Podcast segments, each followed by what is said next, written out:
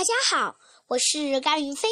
今天我给大家讲一则寓言故事，名叫《不信神的人们》。古代有一个非常残忍的部落，经常欺压其他部族。时间一长，这个为所欲为的部落把谁都不放在眼里，最后居然叫嚣着要反抗天神。他们挥舞着刀，手举着旗帜，一路吼叫着奔向原野。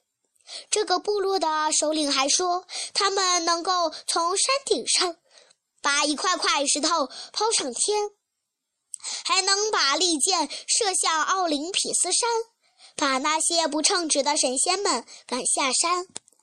奥林匹斯山上的众神害怕了，纷纷祈求宙斯以至高无上的神力平息这场战乱。宙斯不慌不忙地说：“别急，你们且看看他们是如何自取灭亡的。”这时，暴徒们纷纷向天空抛掷石头，弯弓射箭，可。是石头和雨箭呼啸着冲上蓝天，最后却通通落下，砸在他们自己的头上。人们啊，该清醒了！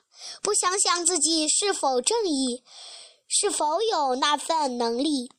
一味苦干蛮干，最后害的还是自己呀！谢谢大家。